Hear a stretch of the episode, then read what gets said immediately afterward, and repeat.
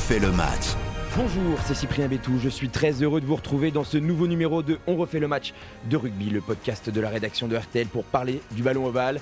Ça y est, la phase de poule de la Coupe du Monde de rugby vient de s'achever et on attaque les quarts de finale. En fin de semaine, les matchs couperés, les matchs palpitants arrivent. Pour en parler avec moi, je suis avec Julien Fautra, journaliste RTL qui suit la Coupe du Monde sur le terrain. Bonjour, à Julien. tous.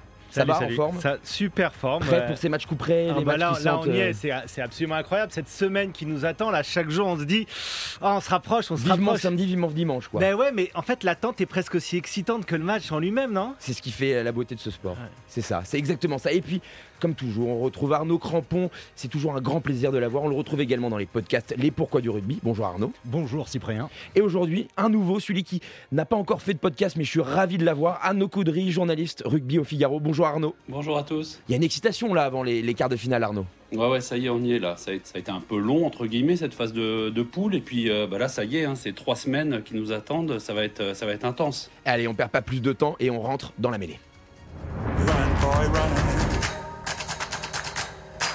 Avant de parler des quarts de finale, on va revenir rapidement sur la victoire française vendredi dernier euh, contre les Italiens, 60 à 7. Les tricolores ont composté leur billet donc pour le quart de finale face à l'Afrique du Sud. Euh, tout d'abord, un mot rapide sur ce match. Qu'est-ce que vous retenez, Arnaud? Euh, moi, je retiens le gros boulot euh, de nos avants, que la, charnière a pu jouer euh, dans un fauteuil. Je retiens qu'on on marque 8 essais. Sur les 8 essais, il y en a 6 qui sont au bout de, plus de 10 temps de jeu, je crois. Donc, on avait un peu peur sur la circulation du ballon et, on peut être rassuré là-dessus. Et surtout, faut se, faut se réjouir de, ces victoires, même si les, les oppositions sont plus faibles. Réjouissons-nous quand on plante des essais. Pendant des années, on s'est dit les, les Blacks, les Sudaf, les Australiens arrivent à massacrer des équipes et nous, on savait pas très bien le faire parce que notre niveau de jeu baissait quand on rencontrait des, euh, des équipes plus faibles. Aujourd'hui, régalons-nous d'avoir une équipe qui plante 85 points au Namibien, qui plante 60 points à l'Italie, qui bat des records, encore une fois, contre l'Italie, le plus gros euh, écart de, de l'histoire. Formidable, bravo les gars Julien, c'est vrai que c'était une équipe, on va dire, euh, italienne un peu faible. Je pense que la défaite contre la Nouvelle-Zélande leur a fait mal. Malgré tout, c'est hyper euh, enrichissant pour euh, Fabien Galtier et son staff. vous, vous pensez, moi, je, je suis un peu à l'inverse ce que disait Arnaud à l'instant, c'est-à-dire que ce qu'on retient, c'est qu'on retient pas grand-chose. L'opposition italienne était tellement faible, tellement stérile, on sentait qu'il y avait vraiment pas grand-chose. Et même, commenter le match avec euh, toute l'équipe RTL, on n'a pas senti euh, une révolte. Moi, je les ai vus, les Italiens, deux jours avant le match. Ils s'entraînaient avec la sono à fond. Il y avait une forme de, détente et tout. On s'est dit, bon, ils se sont remis cette, valise euh, prise contre les All Blacks. Bah, en fait, pas trop. Enfin, j'étais un peu déçu par l'équipe d'Italie et, je- pense que l'équipe de France aurait gagné avoir une opposition un peu plus féroce pour préparer cette, ce quart de finale. Arnaud Caudry, est-ce que toi, tu es plutôt team Arnaud ou team euh, Julien, du coup, euh, sur l'analyse de France-Italie Bon, je vais être solidaire avec Arnaud quand même. Très bien, Arnaud. très bien les Arnaud Mais t'as pas honte. Non. Sinon, non, moi je pense que tout le monde annonçait effectivement un match piège et ça n'a pas du tout été le cas. La, la France a fait vraiment le boulot comme il fallait. Euh, Tout était bien dans l'ordre. Euh, Effectivement, il y a eu huit essais, c'était euh, propre. Tout était euh, bien en place. J'ai trouvé l'équipe est vraiment montée en puissance là sur un match euh, qu'on pouvait euh, dire penser piégeux. Ça n'a pas du tout été le cas. Tout a été carré. Ils sont pas affolés. Moi, j'étais vraiment rassuré avant les avant les phases finales, même si je suis d'accord avec Julien que l'opposition en face était très très très décevante. L'avantage, c'est qu'en 15 minutes, on a compris que les Bleus avaient passé une étape et que du coup, en fait, on n'allait pas se faire peur pendant 80 minutes. C'est déjà ça, c'est rassurant par rapport à quelques années où on aurait pu arracher une victoire euh, dans les derniers instants et se faire peur jusqu'au bout. La bonne nouvelle, surtout, elle est venue en ce début de semaine avec le feu vert donné par le chirurgien Antoine Dupont de reprendre l'entraînement avec contact. Il postule donc pour le match contre l'Afrique du Sud ce dimanche 15 octobre à 21h au Stade de France. Est-ce que c'est une bonne nouvelle, Julien?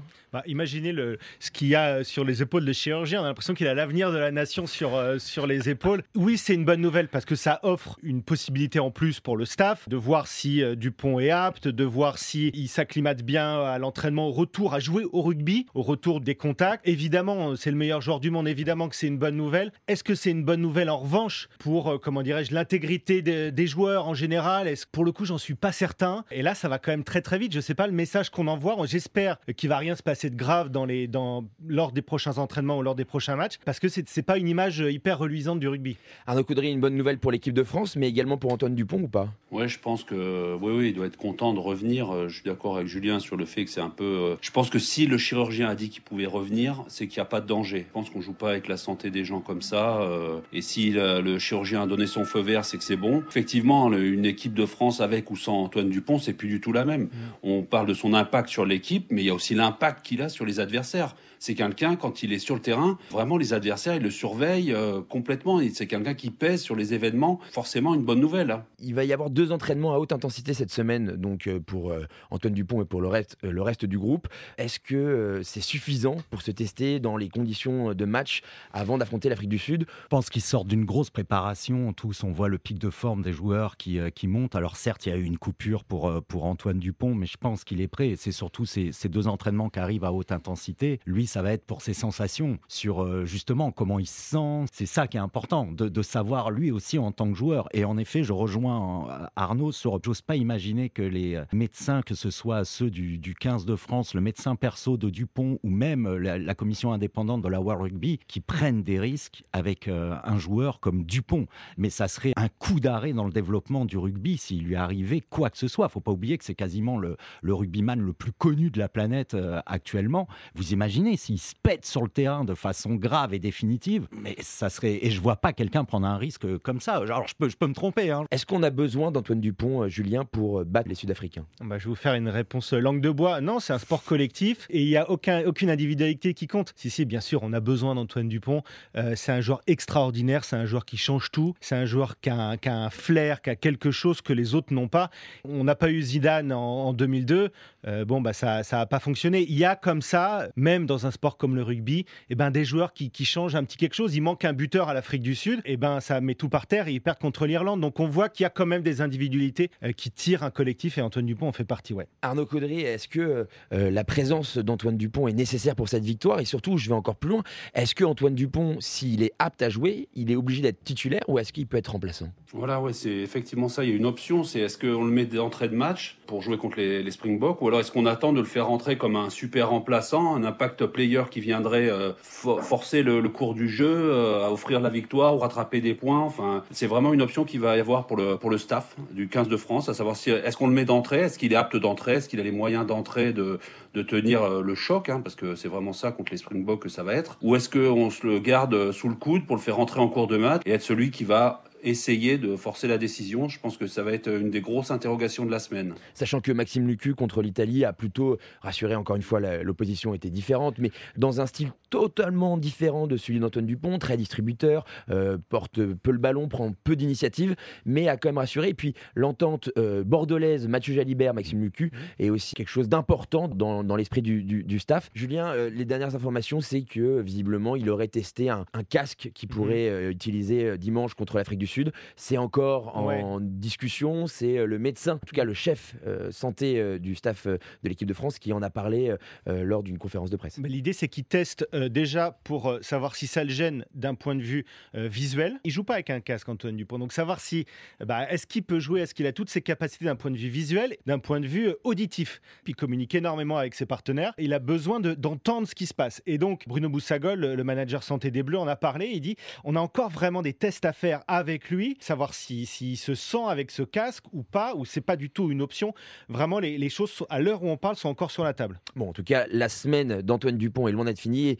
On, risque d'en entendre parler encore beaucoup. Pour revenir sur ce quart de finale, donc euh, euh, dimanche à 21h au Stade de France contre l'Afrique du Sud, euh, ça va se jouer sur quoi? L'Afrique du Sud, on a l'impression que c'est une, juste une puissance démoniaque à tous les postes, mais il y a également des pattes derrière. Ça va vite, aux ailes notamment, avec Colby et Ramsey. Ça va se jouer sur quoi, Arnaud ah bah, il, va y avoir, on le sait, un défi physique euh, monstrueux. Et ça va jouer sur euh, déjà du cœur. Il faut que les, les, mecs y rentrent euh, avec l'envie de rester sur le terrain, de la discipline parce que ça va vraiment être des, des détails. Et on l'a vu, les Irlandais, la guerre qu'ils ont mis dans les rucks au Sudaf, il va falloir y aller. Je fais confiance à, nos avants et je pense franchement qu'on peut rivaliser euh, sur la densité physique. On peut rivaliser aussi, on a Danti au centre parce qu'ils ont deux centres monstrueux, les, les Sudaf aussi. Euh, alors on espère que Ficou va remonter un peu son, niveau de jeu, mais euh, on n'a pas de doute non plus là-dessus. Danti, il est monstrueux. On a deux mobilettes sur les ailes aussi qui vont très très vite. On peut franchement rivaliser, mais ça va être être sur, sur des détails. Chaque ballon,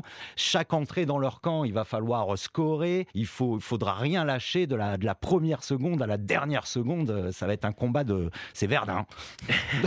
c'est rassurant. Arnaud Coudry, on, sait que les Sud-Africains ont une maîtrise des, des phases statiques, donc les touches, les mauls, la mêlée. C'est là-dessus que ça va se jouer. Est-ce qu'on a un manque de densité, notamment devant, pour l'équipe de France? Je pense pas. On avait des inquiétudes avec l'absence de Paul Villemc en deuxième ligne à droite. Et en fait, euh, on s'est rendu compte pour l'instant, même contre les Blacks, hein, avec, euh, avec Woki et puis Flamand, ça, ça tient la route. Y a pas, on n'a pas de complexe à avoir physiquement. En novembre dernier, on a quand même fait plier les Springboks au stade Vélodrome. C'était un combat vraiment intense. Woki, à l'époque, il avait dit c'était la guerre partout sur le terrain. Quoi. Je pense que les Bleus avaient vraiment montré qu'ils avaient de quoi physiquement vraiment rivaliser avec le, le bras de fer euh, insensé que les Sud-Africains vont leur proposer une nouvelle fois. Et euh, de tout temps, en fait, on, la France a été un des, un des pays qui a su rivaliser physiquement vraiment avec les Sud-Africains, qui a jamais fait de complexe euh, dans ce domaine-là. On rappelle que cette victoire avait été euh, en plus gagnée à 14 avec un carton mmh. rouge mmh. d'Antoine Dupont après un plaquage dangereux sur son ancien coéquipier Chancellor Colby.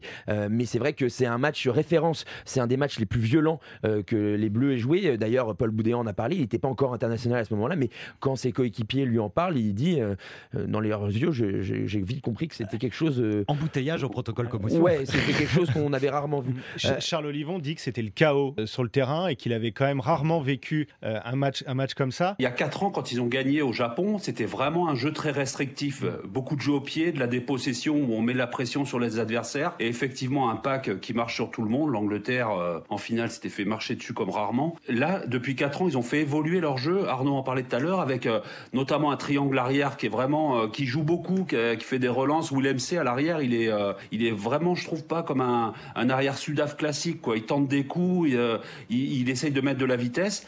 Et on se demande, moi je me demande vraiment s'ils vont pas essayer de revenir à un rugby plus restrictif, plus, euh, plus dans leur culture, quoi, plutôt que de, le, rugby offensif qu'ils ont essayé de mettre en place depuis quelques temps.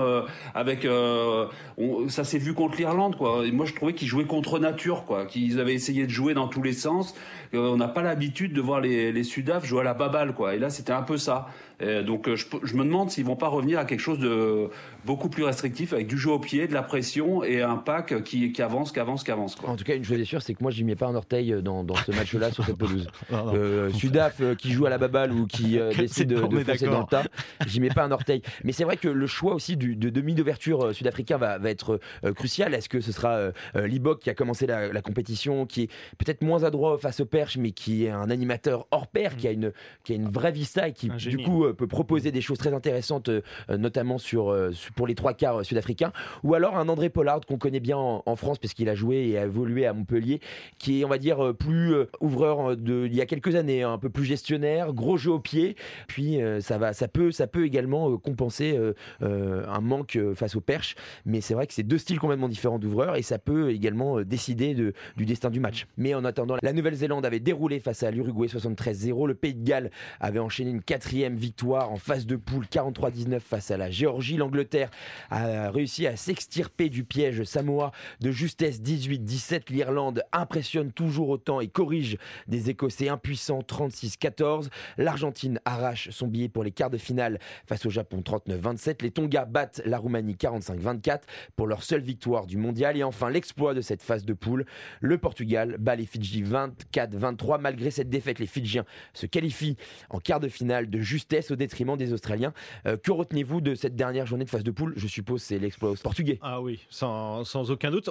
On, a dit depuis le début de la compète, euh, les gros sont en rendez-vous, les petits sont pas au rendez-vous, regardez la Roumanie, etc. Et ben là, pour l'image du rugby, c'était vraiment un match sympa, c'était un match joyeux, talonneur euh, portugais et sur tous les réseaux sociaux avec son dégagement pas possible. Voilà, c'était un un vrai beau match pour la promotion d'un rugby c'est un petit peu moins violent et qui, qui vraiment part à droite, avec beaucoup de cœur. Quoi. Arnaud Caudry, quel, quel travail de Patrice Lagisquet, le manager de cette équipe portugaise? Ouais, complètement. Ça a été, euh, c'est remarquable le travail qu'il a fait. Cette équipe a vraiment montré des, des, belles choses. On, on, les annonçait comme le petit poussé de la compétition. Euh, au final, ils ont une victoire, un nul. Euh, c'est euh, franchement, c'est inespéré et personne, je pense, n'aurait pu prédire cela. Et euh, ça montre effectivement le travail de Patrice Lagisquet, qui avait été beaucoup décrié quand il avait été l'adjoint de Philippe Saint-André entre 2012 et 2015. En fait, ça montre que c'est un technicien d'une très très grande qualité. Il l'avait montré à Biarritz avant, quand euh, il avait été des années à la tête du BO. Franchement, le travail qu'il a accompli, c'est euh, remarquable. Et il a vraiment donné une âme à cette équipe. quoi. C'est ce qui, ce qui est ressorti hier.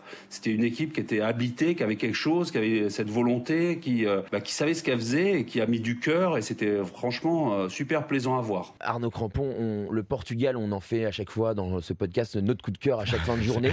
ça se confirme pour mais cette ça, dernière. Mais ça, ça, se confirme complètement. Et en plus, moi, ce que j'ai remarqué, et ce qui est très étonnant, non seulement il y a le boulot de la Gisquet, mais je pense aussi de la préparation physique, parce que c'est la seule petite nation qui n'a pas baissé de rythme. On a vu un peu les nations, on a vu l'Uruguay qui, qui a, tout donné contre la France, et puis après qui a, qui a quand même Chili, eu ouais. du mal. Le Chili, euh, pareil, tout à fait.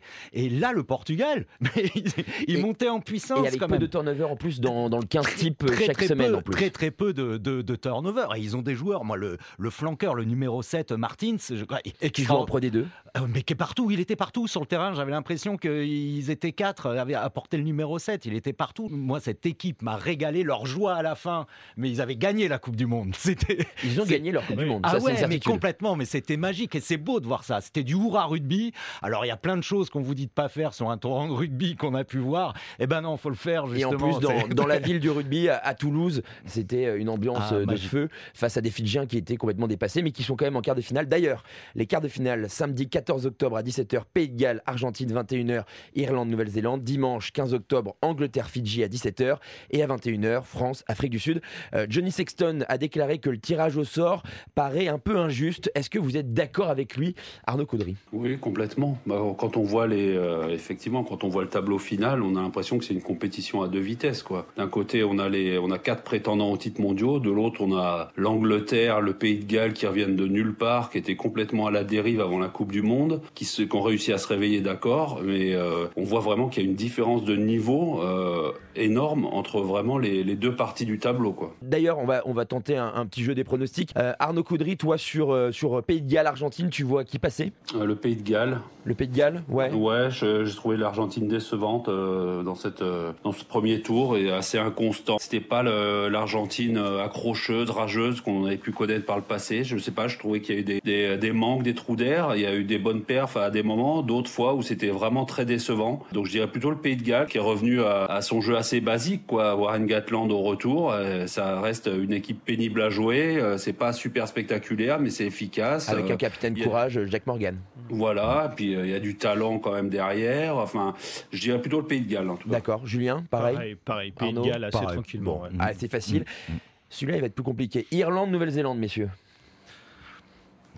Ah, ah, personne s'y ah non, non, si, allez, je, me, je me, risque. Je me risque. Moi, je vois la, la Nouvelle-Zélande. D'accord, ok. Ouais, qu'on enterre un peu trop monter, vite. Je les vois monter en pression et, mmh. et pareil sur un match faire le faire l'exploit, même si euh, le, les Irlandais ont quand même pas loupé grand chose dans ce premier tour. Arnaud Caudry, toi aussi, tu, tu te mouilles Nouvelle-Zélande bah, ou... Je suis d'accord. Je suis d'accord que la Nouvelle-Zélande, c'est pas la Nouvelle-Zélande qu'on a battue là. Maintenant, ils ont récupéré Fritzel et, euh, et Jordi Barrett, donc c'est une équipe complètement différente. Mais euh, je, quand même, je vois l'Irlande passer. Quand même, sont pas oubliés qui sont allés gagner une tournée euh, chez eux il y a pas longtemps, là, il y a un an, un an et demi. L'Irlande euh, n'est jamais, enfin, n'a jamais été aussi forte et sûr de, sûr de son rugby surtout et sûr de sa force. Et je ne savais pas qu'on avait une communauté euh, irlandaise aussi puissante en France aussi. C'est hallucinant. C'était incroyable. 60 000 personnes euh, mais... au Stade de France. Ça, ça, peut jouer ça aussi, Arnaud Coudry, cette ambiance et cette ferveur autour de cette équipe. Ah, c'est hallucinant, ouais. Moi, j'avais été à Afrique du Sud, Irlande, c'était dingue et c'était encore plus dingue euh, ce week-end. Ouais. C'est franchement, je, je, on se demande comment combien d'avions ils ont affrété pour venir, quoi, parce que c'est euh, là ils, ils, devaient être 60 000. 60 000, ouais. 60 000 ah, le Stade de France était, était, tout vert. Et d'ailleurs, à la fin du coup de sifflet final, le zombie qui résonne dans le ouais. dans le Stade de France à Capella, c'est euh, ça fout les frissons. Ça quand fout même. les frissons. Le DJ se fait plaisir parce qu'à la fin de, des victoires irlandaises, il met zombie de Cranberry. Je, je, pense qu'il vient de la Viva Stadium, hein, le, le, DJ d'ailleurs, hein, parce que c'est pas ah, possible. Il, il, enchaîne une playlist irlandaise à la fin des matchs. Euh, il est parti pour 15 minutes de show.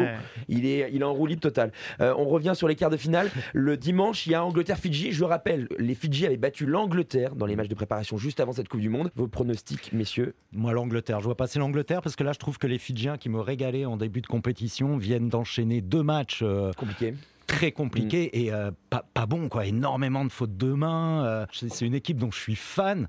Et là, j'ai j'ai quand même été déçu par les, les- leurs deux dernières sorties. Donc, euh, alors les Anglais, j'en parle même pas de la déception, euh, mais eux, ça me dérange moins.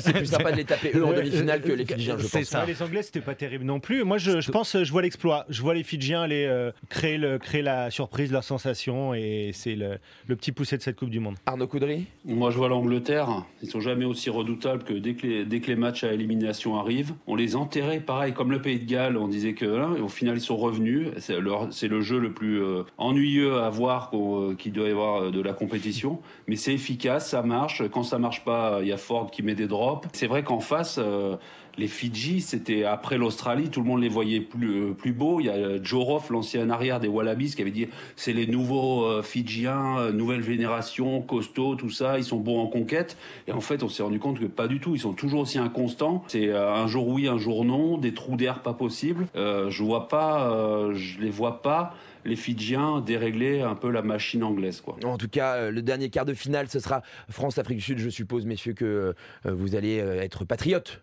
Ouais, bah, à fond. Ah bah, complètement. Là-dessus, on est, on d'accord on est tous d'accord. Bon, allez. parfait. Merci Arnaud qu'on retrouve dans les podcasts Les Pourquoi du rugby. Merci Julien qu'on retrouve pour les quarts de finale aux côtés de Jean-Michel Rascol et Olivier Magne sur RTL en direct évidemment. Et merci Arnaud Coudry qu'on peut évidemment retrouver dans les pages sport rugby notamment du Figaro. Je rappelle le quart de finale France-Afrique du Sud ce dimanche à 21h au Stade de France à suivre en direct sur RTL. Merci d'avoir écouté euh, ce podcast. On refait le match de rugby qu'on on vous accompagne tout au long de la compétition. Il reste encore quelques semaines. Les matchs couperés, ça y est, on y est, on Ouais, vibre, on, on transpire rugby. En attendant, vous pouvez commenter et noter sur les plateformes d'écoute habituelles. Vous pouvez également nous écouter et réécouter sur l'application RTL et le site RTL.fr.